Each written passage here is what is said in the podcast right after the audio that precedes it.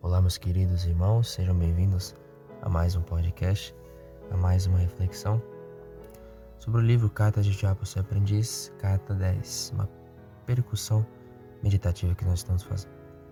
Na carta 10, nós vamos tratar de amizades novas e tudo aquilo que a novidade traz ao ser humano.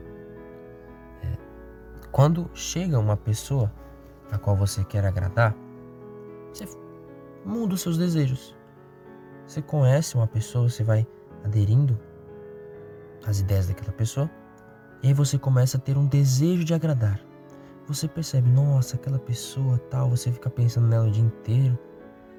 E aí você tem esse desejo de agradar que trai a si mesmo, porque às vezes vai te tornar falso. Vai fazer você ter uma ambiguidade de vida que mais, na frente nós falaremos. Mas tudo isso traz a falsidade dentro do seu coração. E aí o demônio aproveita para quê?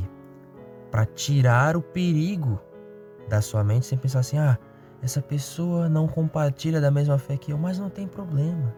Eu não vou me deixar perder. Não vou me deixar cair na tentação. Vou perscrutar a todos os caminhos sem deixar que eles me dominem. E isso também traz uma falsa sensação de fazer o bem. Sempre a questão da falsidade aqui junto. Né? Porque você está sendo falso ao querer agradar o outro e a falsidade está voltando para você achando que você está fazendo bem. Compreende? Você está sendo falso e a partir do momento que você está sendo falso, mesmo que seja para inventar qualquer tipo de bem, o bem em si não existe. Porque o bem é verdade. O bem quer alimentar essa questão da coesão verdadeira para fazer sentido à sua vida, não uma vida de ambiguidades, de duplo sentido, de personificação. Compreende? Você sendo falso não consegue fazer o bem, porque o bem não pode haver falsidade. E aí entra a batalha espiritual dentro do nosso coração, alimentando essa falsidade, alimentando tudo isso, achando que nós não iremos ser prejudicados, entramos na ocasião de pecado. E aqui é o tema central do nosso podcast. Tem uma frase de São Felipe Neri que diz: A batalha contra o pecado é a única batalha na qual vence quem foge. Não nos deixeis cair em tentação, mas livrai-nos do mal.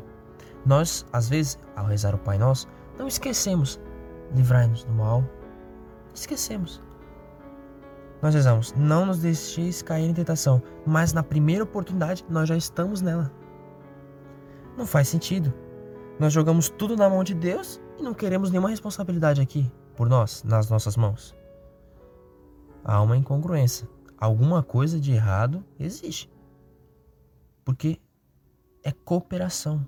É oração maior, nós invocamos essa proteção. Não nos deixeis cair em tentação. Mas a gente mesmo, que diante da tentação, finge.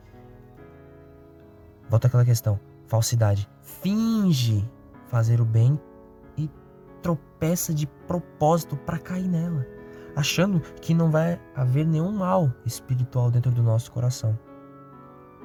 E aí cria uma ambiguidade, não só nas suas palavras, aquilo que eu tratei antes, mas na sua vida interior, no seu coração.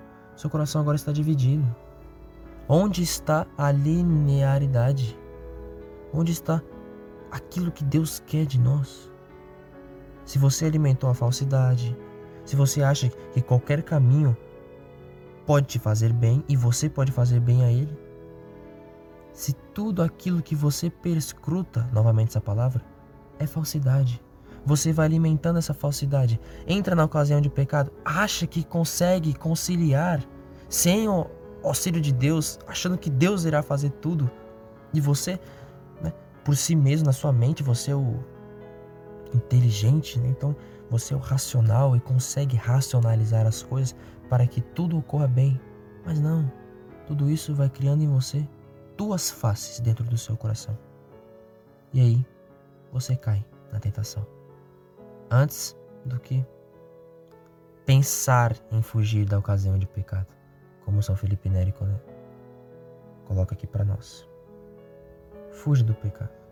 Não tenha medo de correr dele. Saia numa maratona na contramão dele. Pois cada escapatória, cada fuga com auxílio de Deus e com a sua cooperação, com a sua força de vontade, você sobe um degrau nessa escada espiritual. E cada degrau subido te deixa mais perto de Deus, mais perto do céu. Vamos, irmãos, coragem. O demônio quer fazer chacota de nós, dividir ao meio a nossa vida, nos tornar falsos com sensação verdadeira. Deus quer preencher de caridade esse coração.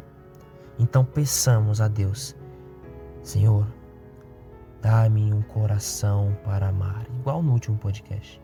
Vós sois o amor, faça-me amável, para que assim eu fuja daquilo que afasta de ti e me aproxime daquilo que me aproxima de ti. Que Deus nos abençoe, hoje e sempre. Amém.